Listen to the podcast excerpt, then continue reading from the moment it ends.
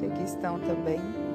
Aproveitando que você está de pé, eu te convido a abrir a sua Bíblia, no Evangelho de Jesus, segundo escreveu João. Nós leremos no capítulo 20.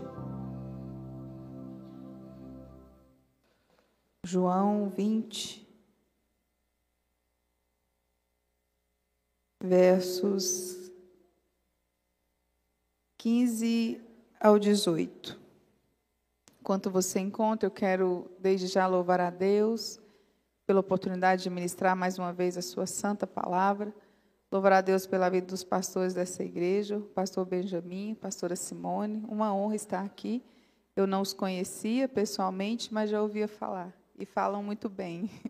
Deus continue abençoando. Louvar a Deus pela sua vida que veio aqui essa noite, porque eu sei que o Senhor, quando vê o seu povo reunido, ele jamais nos despede de mãos vazias. Amém? Diz assim a palavra do Senhor. Disse ele: Mulher, por que está chorando? Quem você está procurando? Pensando que fosse o jardineiro, ela disse: Se o Senhor o levou embora, diga-me onde o colocou e eu o levarei. Jesus lhe disse: Maria. Então, voltando-se para ele, Maria exclamou em aramaico: Rabone, que significa mestre. Jesus disse: Não me segure, pois ainda não voltei para o Pai. Vá, porém, a meus irmãos e diga-lhes: Estou voltando para o meu Pai e Pai de vocês, para meu Deus e Deus de vocês. Maria Madalena foi e anunciou aos discípulos: Eu vi o Senhor e contou o que ele lhe dissera. Amém? Pode tomar o seu assento. Louvado seja o nome do Senhor. Eu quero compartilhar com você aquilo que o Senhor trouxe ao meu coração. E eu achei muito lindo quando li né, na arte do evento Jardim Secreto, Elas e Deus. E o Senhor trouxe ao meu coração essa palavra, porque nós sabemos que Jesus ele foi enterrado em um jardim. E nesse momento, nesse texto de João, nós observamos que em um determinado momento estava somente Maria, Madalena e Jesus. Então, nessa noite, estamos novamente nós e Ele, aleluia, porque Ele se faz presente por meio do Seu Espírito Santo. E o início de onde eu quero partir é exatamente no capítulo 20, o verso, diz, o verso 10, onde nós, na verdade, o capítulo 20, o verso 1, onde diz assim: No primeiro dia da semana, bem cedo, estando ainda escuro, Maria Madalena chegou ao sepulcro. Nós sabemos que Jesus foi enterrado às pressas e não se pôde preparar o corpo como se devia ou como se queria. E Maria Madalena, ela quer ir ao sepulcro porque ela quer ungir Jesus, ela quer terminar de preparar o corpo de Jesus. E quando o texto diz para nós que ela chega, e ela chega quando ainda está escuro, e eu observo que, ao chegar no sepulcro, Maria Madalena chegou no jardim. Mas ela chega no jardim e ainda é escuro. Porque, como foi bem dito aqui, há várias estações na nossa história. E o fato de habitarmos num jardim não tira de nós o momento das várias estações. Ela está no jardim, mas não dá para ver flores, porque ainda é escuro. Só que o texto me diz que quando Maria ela chega até ali, ela vê que há uma pedra. Eu fico observando como uma mulher que chega num jardim que está escuro consegue ver alguma coisa.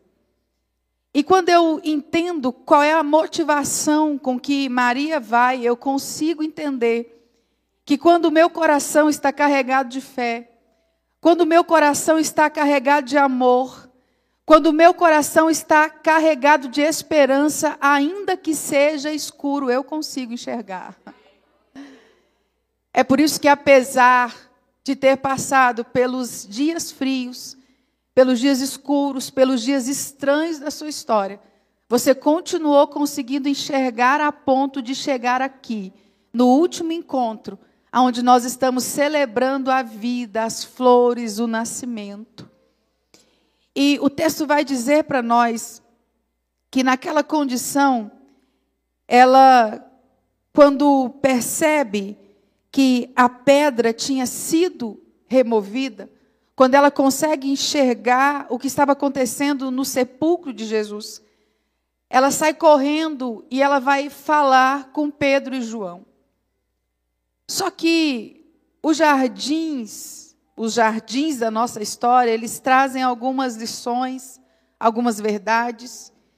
E certo é que o desejo é de compartilhar, o desejo é de buscar ajuda, o desejo é de buscar de alguém que está acima, que entenda mais, de alguém em quem se confia.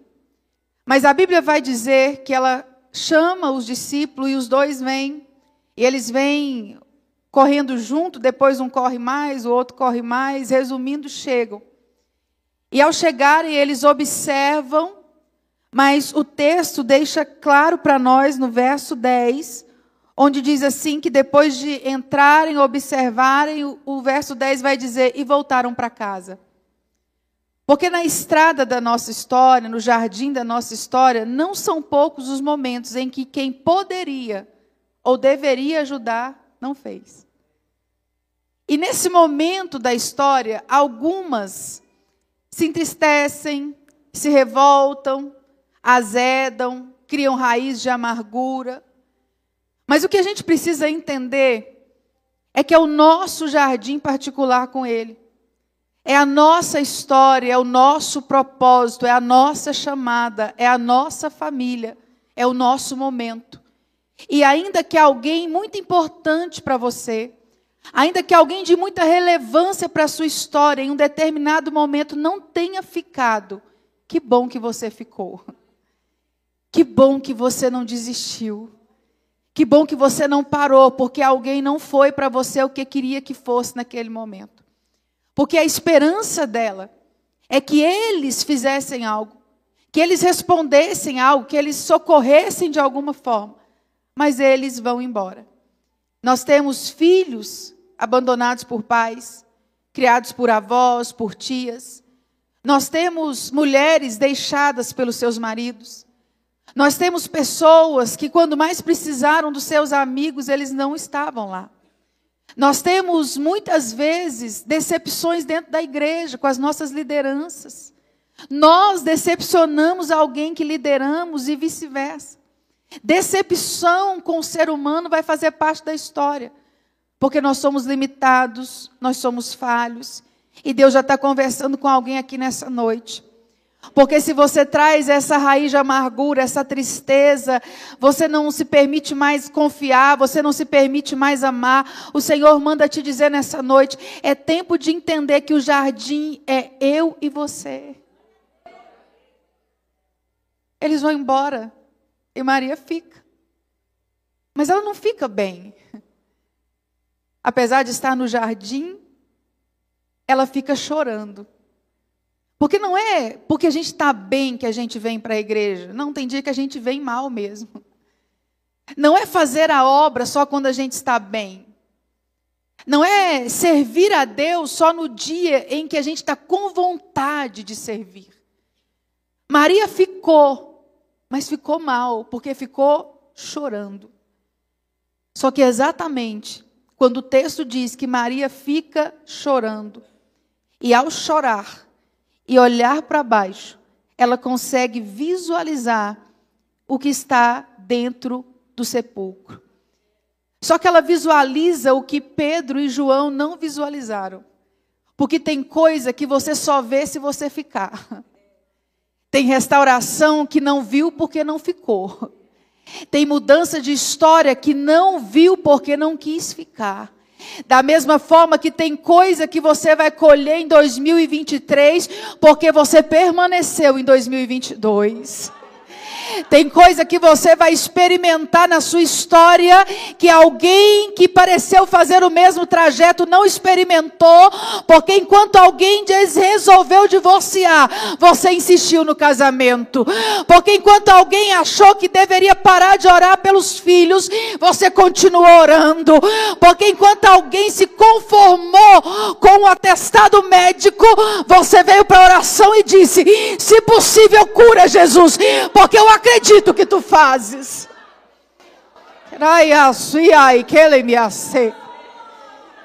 A gente precisa ficar para viver coisas que os outros não viveram. E quando ela olha, ela vê anjos.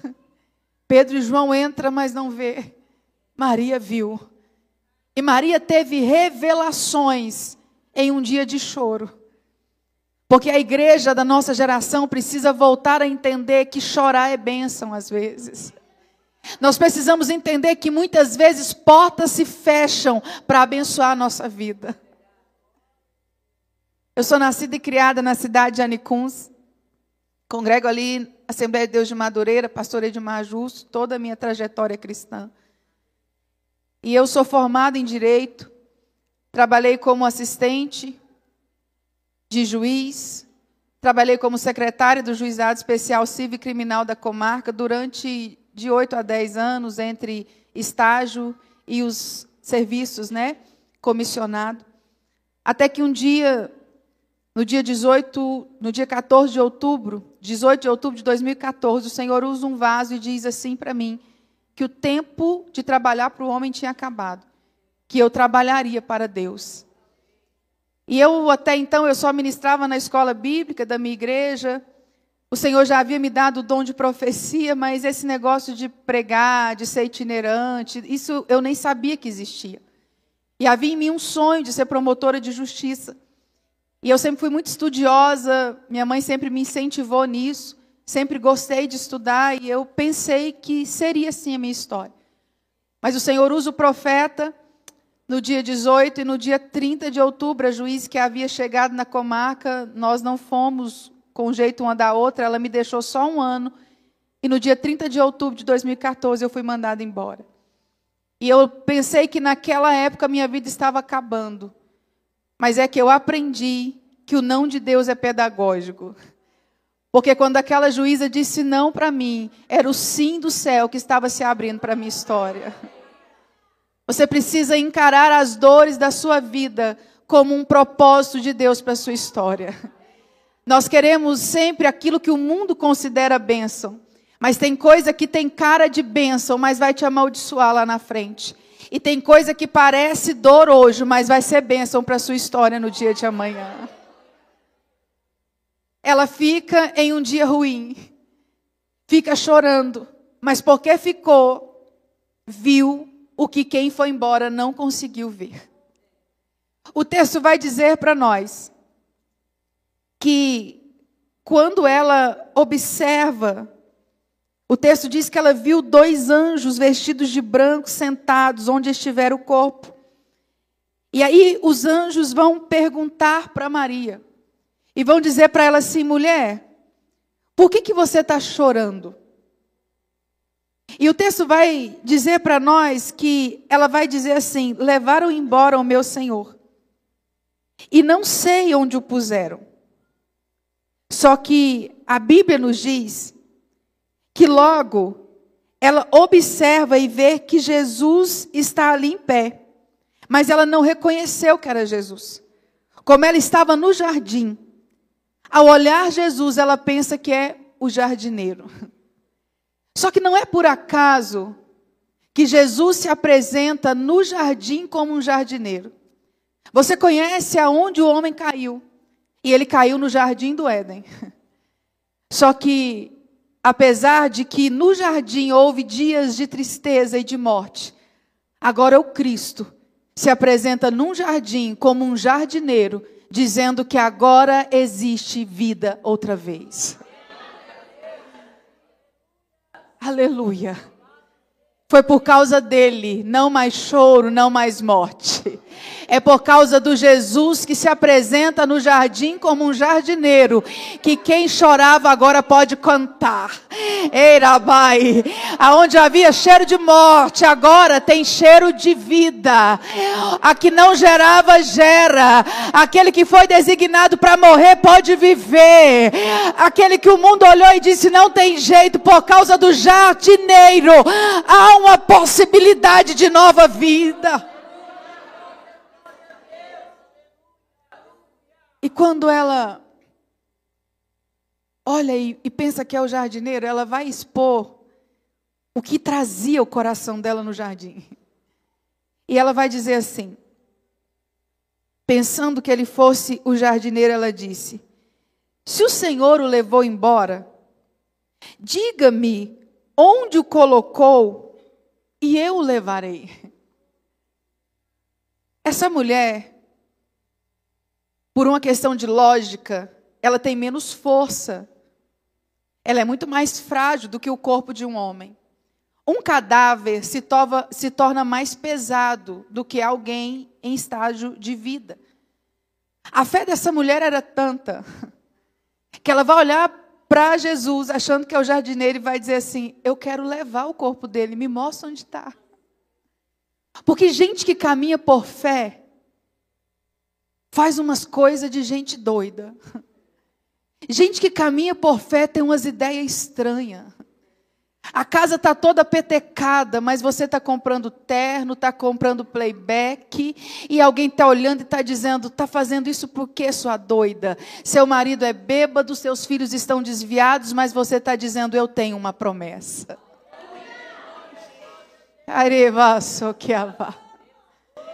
A igreja precisa voltar a andar por fé e não por vista. ok nós nos assustamos com aquilo que o mundo determina, nós nos impressionamos com o que diz a bolsa de economia, nós ficamos impressionados com o que anuncia a medicina, porque nós temos afastado da fé genuína. Mas eu tenho uma mulher que está disposta a carregar o corpo de um homem morto, ela não sabe como, mas ela foi para o jardim e ela quer fazer algo por aquele corpo. Eu estou pregando para algumas mulheres que que nem sabem como vão viver o que têm orado, mas continua orando, porque acredita em um Deus que faz todas as coisas tornarem-se possíveis.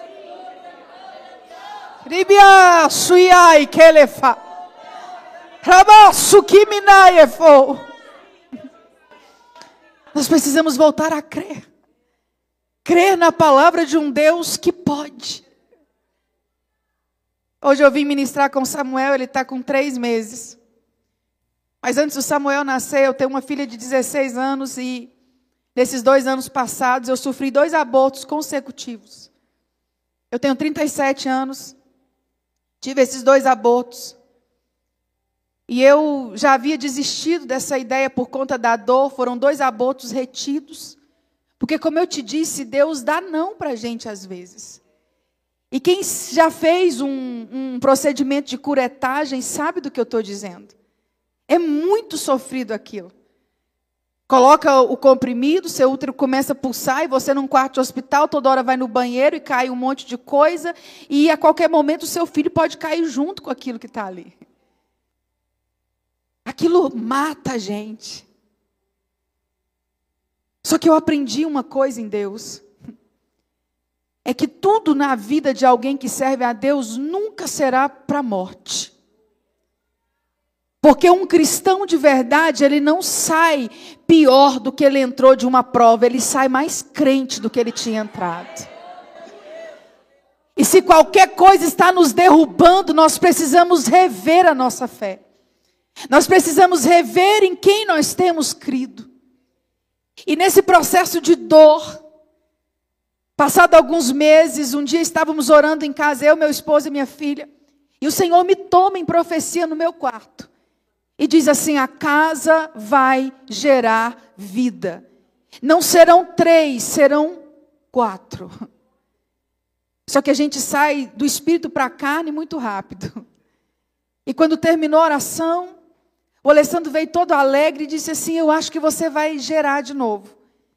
Eu disse assim: eu não entendi isso. É sobre outras coisas que Deus estava falando. E se for para gerar, é só se for você. Porque eu não aguento mais sofrer aborto. Saí do quarto. Passado algum tempo, eu fui numa consagração na congregação de Fazenda São João, ali do campo de Anicuns. E eu estava na consagração, a missionária Elzi, da cidade de Minasul, estava nesse culto. Ela me chamou até a frente, ao final da consagração, me colocou sentada, chamou sete irmãs e disse: Eu quero sete mulheres olhando pela missionária Laura até o final do ano.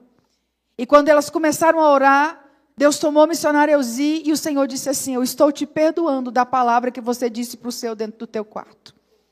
E eu estou te vestindo de novo da promessa. Porque você vai gerar e será um menino. Ei, que eu não sei qual é o decreto que está sobre a sua vida hoje, mas eu acredito em um Deus que pode mudar a nossa história. Eu fui ministrar em Caiapônia, eu faria a ultrassom na segunda-feira. Aí antes disso eu fui ministrar no Mato Grosso e quando eu estava terminando a ministração, a irmã me abraçou e disse assim: enquanto a senhora pregava, eu vi a senhora amamentando um menino e o Senhor disse que o menino vai ser lindo. Eu vou ministrar em Caiapônia, terminando o culto, já quase entrando no carro, vem uma irmã e disse assim: missionária Laura, eu sei que a senhora ora também. Eu sei que Deus poderia ter mostrado para a senhora, mas o Senhor falou algo comigo a seu respeito. E Ele manda dizer que a senhora não vai chorar mais de tristeza. A senhora vai gerar, vai ser um menino e o menino vai ser lindo. Porque o nosso Deus não é um Deus de confusão. E quando eu fui em Goiânia fazer ultrassom na segunda-feira, o doutor Fábio fazendo ultrassom disse assim: Vocês acham que é o quê? Eu disse assim: Eu sei que é um menino, porque Deus disse que era um menino. Eu não sei se ele crê, mas eu sei no que eu creio. E ele disse assim: Maravilha, é um menino. Samuel nasceu sadio, Samuel tem o olho azul. Porque Deus disse que o menino seria bonito. E a Bruna diz assim: mãe, como assim? O cabelo dele é liso, ele tem o olho azul. E eu sou a menina da casa, tenho o olho preto do cabelo ruim. Eu falei: minha filha, é propósito de Deus. Sabe por que eu estou te contando isso? Porque Deus está conversando com alguém nessa noite. E é no jardim, no lugar onde você não desistiu, Ainda que você esteja aí hoje chorando em alguma área da sua história, Deus me autoriza a dizer que vai haver milagre no jardim. Traço que ela vá. Teia vai a quemena. Vai, Oxuia lá, quemeneia sopia. Nós precisamos voltar a andar por fé. E naquele momento, em que ela diz que quer carregar o corpo dele, que ela quer que entregue o corpo dele. O texto vai nos dizer que Jesus a chama pelo nome. Disse-lhe Jesus, Maria, porque o Senhor lhe conhece. O Senhor te individualiza no meio de uma multidão.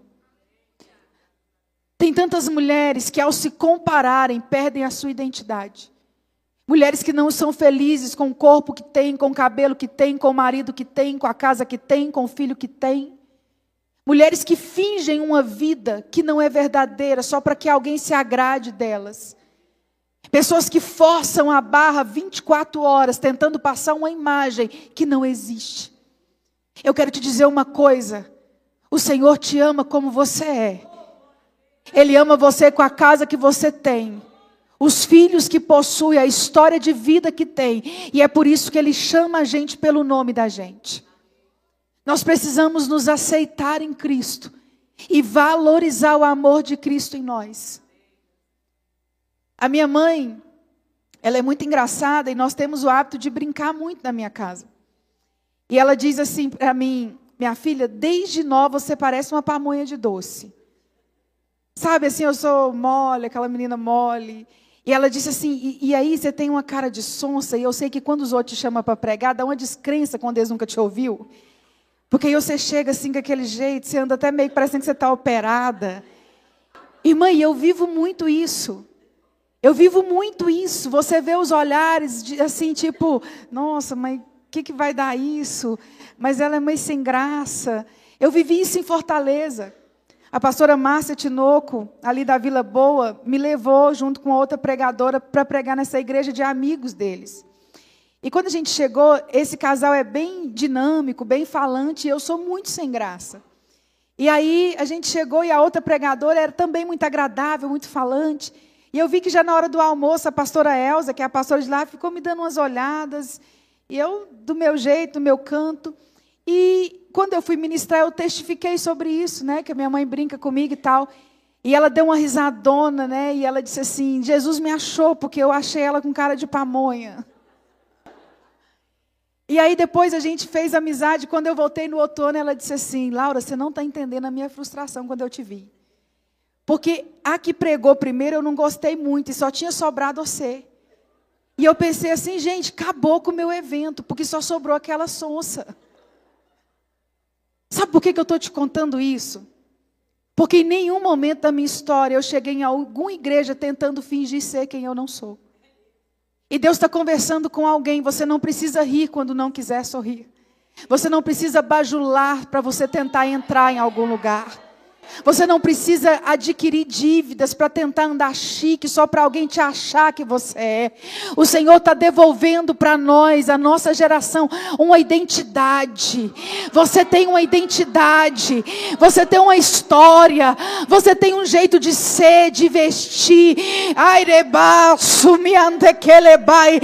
Talvez você já foi tão criticada, tão apontada, se sente às vezes tão pequena, mas no jardim o Senhor nos chama pelo nome.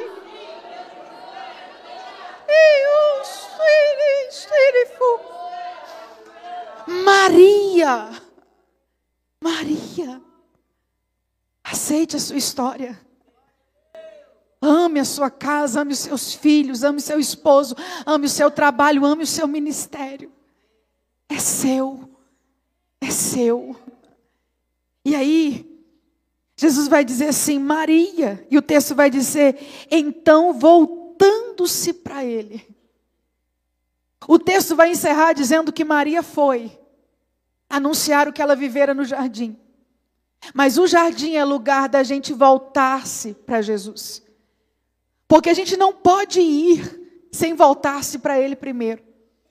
Eu não posso falar de um Jesus que eu não conheci primeiro. As pessoas estão cansadas de gente com boa oratória, com português bom, com conhecimento bíblico e com nenhum exemplo. Ser homem de Deus e mulher de Deus não é ter uma língua estranha, chique, soltar um sopro santo, ter uma voz encantadora, pregar bem, cantar bem, não. Nosso, o nosso caráter cristão é experimentado no nosso dia a dia.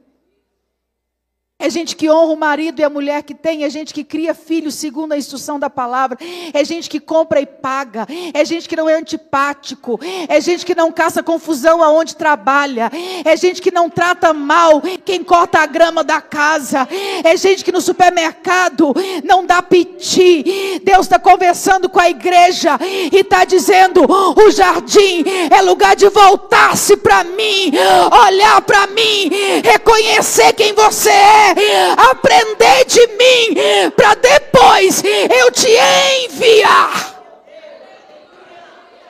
Ai, aste caifo. Ai, amando irei avá. Voltando-se para ele, ele é luz. E você sabe que quanto mais perto você leva um objeto da luz, mais você vê tudo que tem no objeto. Quanto mais perto eu estou de Cristo, mais eu identifico as minhas feiuras, os meus pecados, os meus defeitos. Essa geração que vem para a igreja para ter ego massageado. Essa geração que vem para a igreja para ter vitória, vitória e vitória está morrendo. Sabe por quê? Porque o evangelho é confronto e transformação de vida. O Evangelho é o Senhor vir de encontro àquilo que não é bom em nós, é Ele mostrar o que é ruim, o que é feio, o que está dando errado, porque nele a gente cresce. Uma geração que não para de pecar e quer ser abençoado, uma geração que não aprendeu a olhar para dentro de si e está morrendo, não suporta não, não suporta correção, não suporta confronto, mas o Senhor está dizendo a minha igreja aprende a olhar para mim, voltar-se para mim e ser instruída por mim.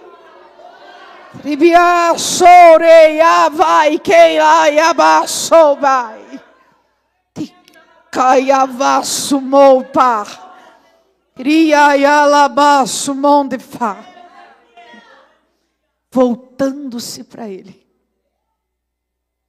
Nós queremos voltar para Jesus no jardim.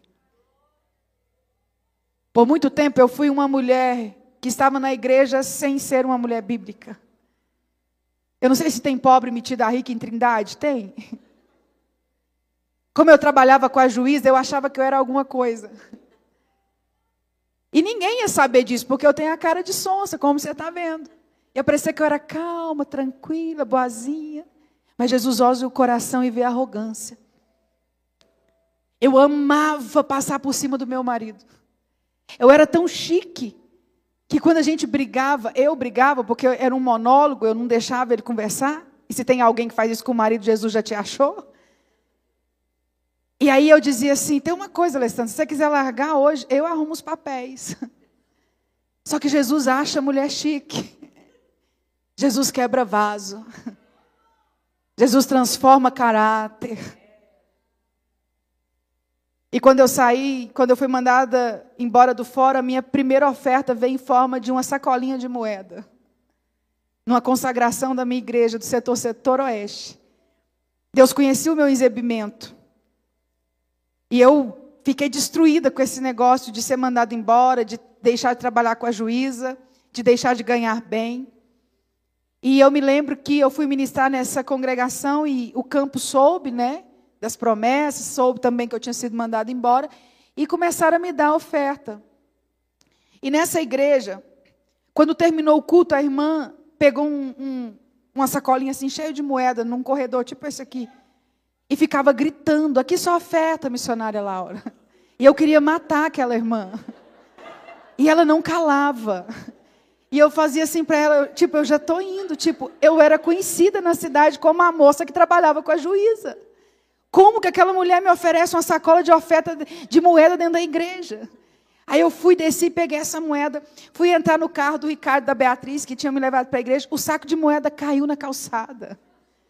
Quem visse aquilo ia ficar com dó de mim. Mas os céus me conheciam. Deus está dizendo para alguém: o que você tem passado é porque o céu te conhece. Eirai, suirai, keiafo. Eu estou forjando em você alguém que vai sair anunciando o meu nome. Eu estou forjando em você alguém que vai ser exemplo para sua família.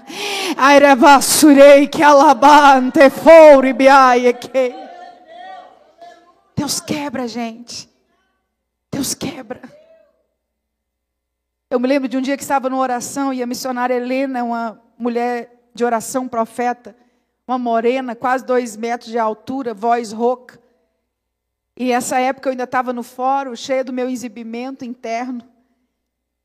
E ela estava orando numa sala, eu fui para outra, porque eu não quem está errado não gosta de oração e muito menos de profeta. E eu fiquei para lá e de repente a irmã Helena deixou todo mundo, marchou para outra sala. Chegou diante de mim, enfiou o dedo no meu nariz e diz assim: desce, arrogante, Deus vai te quebrar. E alguém disse que Deus não envergonha os outros. E eu fiquei assim, ela disse assim: Deus vai te quebrar, Deus vai te moer, mas Deus vai te levantar e vai te usar, mulher, de um jeito que tu nunca imaginou na vida. A dor que você está passando hoje tem um propósito maior na sua história. Não faz biquinho e apela com Deus, não, aceita aceita a correção, aceita a instrução do teu pastor, aceita o que é ensinado pela palavra, porque quem se alimenta de palavra e pratica a palavra, vive o extraordinário de Deus na terra, irmão. voltando-se para ele. E o texto vai dizer para nós que então ela reconhece que é ele. E o texto vai dizer que Jesus diz assim, ó: "Não me segure". O que dá a entender é que quando Maria percebe que é Jesus, ela se agarra a ele. Como que ela quisesse dizer: "Fique aqui". E nós temos feito isso com Jesus. Nós começamos a servir um Jesus que resolve problemas terrenos apenas. Nós queremos que Jesus nos ajude a pagar as nossas contas. Nós queremos que Jesus cure o nosso corpo.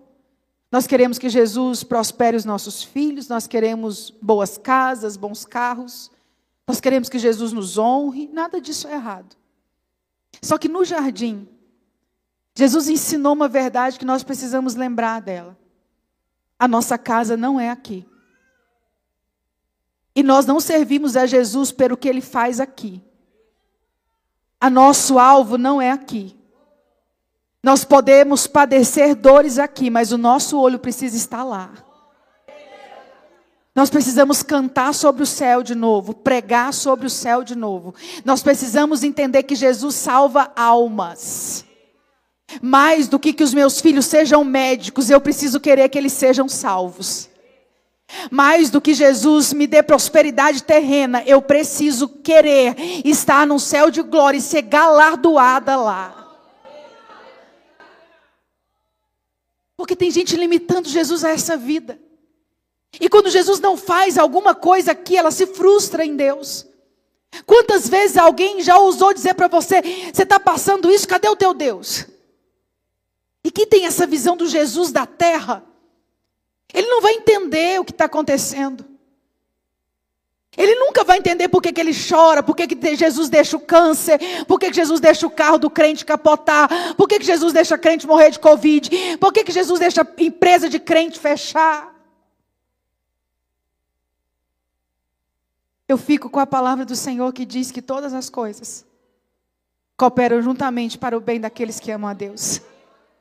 Se Deus deixou morrer, cooperou para o meu bem, ainda que eu não entenda. Se Deus deixou fechar, cooperou para o meu bem, ainda que eu não entenda. E quando alguém disser para você, então por que você serve a Deus? Se servindo a Ele, você está sujeito às mesmas coisas que quem não serve. É porque na vida do crente existe uma diferença de quem não serve. É que se você fechar os seus olhos hoje, Satanás não toca a tua alma. Porque existe uma casa preparada para mim e para você. Ramanto iribasokia. Riviadai que mantai você. Alaba yomanteki. Jesus está dizendo: não me segure. Eu não ficarei aqui.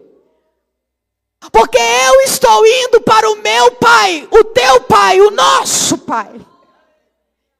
Jesus está dizendo, Maria, ainda que você queira a minha presença aqui, o negócio é maior do que você imagina.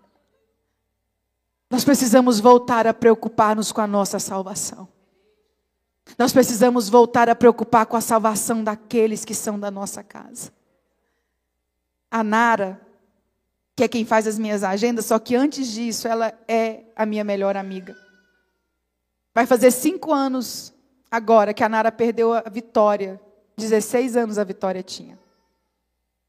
E por causa de um câncer. Foi o motivo que Jesus encontrou para buscar a vitória. A vitória faleceu. E naqueles dias eu aprendi mais com a Nara do que eu aprendi com tanta gente que eu rodeei, que tinha às vezes cargo eclesiásticos elevado, conhecimento bíblico elevado. E eu me lembro que no dia que foram enterrar a Vitória. Quem é mãe pode imaginar, ou se tem uma mãe que já perdeu um filho, você sabe o que é isso. Porque a gente que é mãe, a gente não consegue nem imaginar, né? Imagine viver. E eu me lembro de, naquele dia no cemitério, antes de tamparem o caixão, a Nara colocar o nariz no narizinho da Vitória e dizer assim: Senhor, acho que estou sentindo um pouquinho do que o Senhor Deus sentiu quando entregou seu filho por mim. Peço a ti perdão por aquilo que eu não consegui impregnar na vitória a seu respeito. E te agradeço pelo tempo que o Senhor me deixou com ela aqui na terra. Para mim foi a pregação mais linda que eu já ouvi até hoje. Porque uma coisa é uma igreja que fala, a outra é ser igreja e viver. Quando a convicção sobre o céu é real, nós nos desesperamos menos diante da morte. Se a gente realmente cresce em Deus e no céu que Ele diz que existe, eu saberia que aqueles meus que dormiram no Senhor, eu os verei outra vez. Aramasuireika, riminasuikeifa, lamantuidei. Jesus está conversando com alguém nessa noite. E Ele está dizendo: não me segure. Pare de achar que eu vim para resolver os seus problemas terrenos. Eu vim para preparar lugar para vocês. E eu vou subir, porque vocês um dia subirão também. E quando subirem, eu preparei lugar para minha igreja. Iramaço não vai.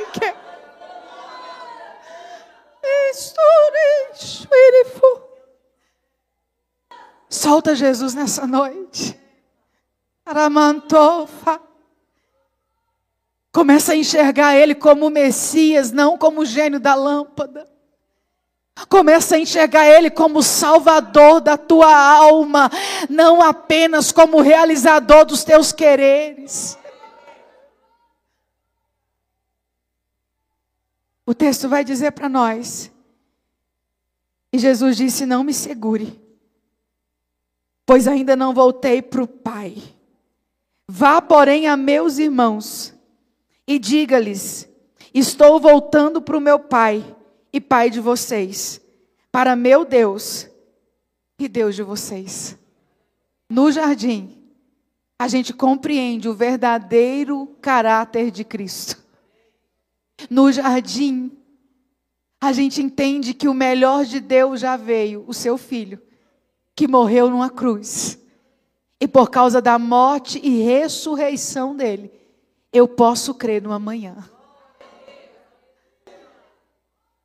Maria vai sair do jardim agora.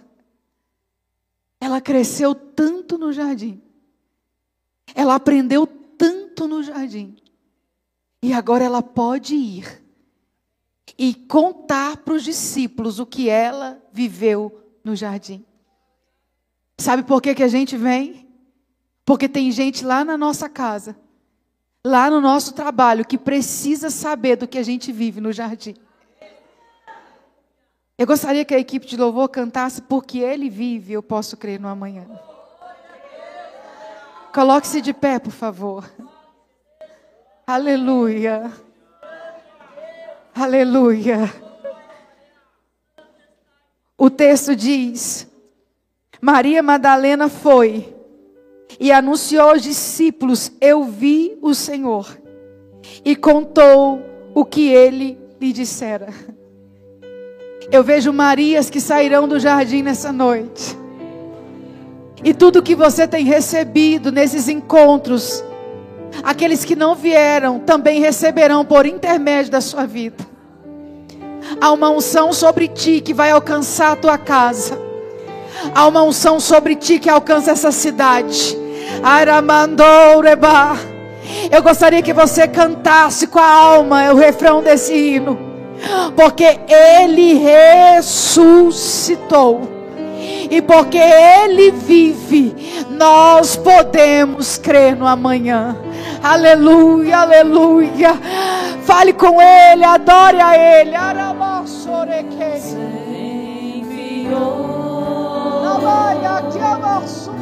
Seu filho amado.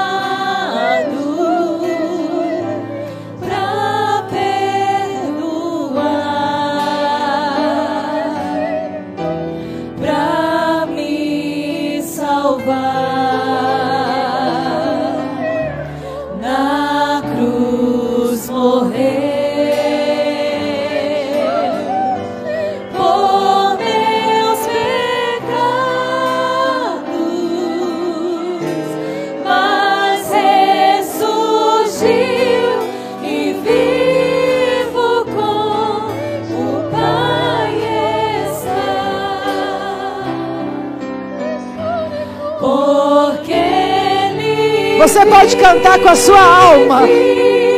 Isso é uma declaração. É por causa dele. Porque ele vive. Ele vive e reina para todos sempre.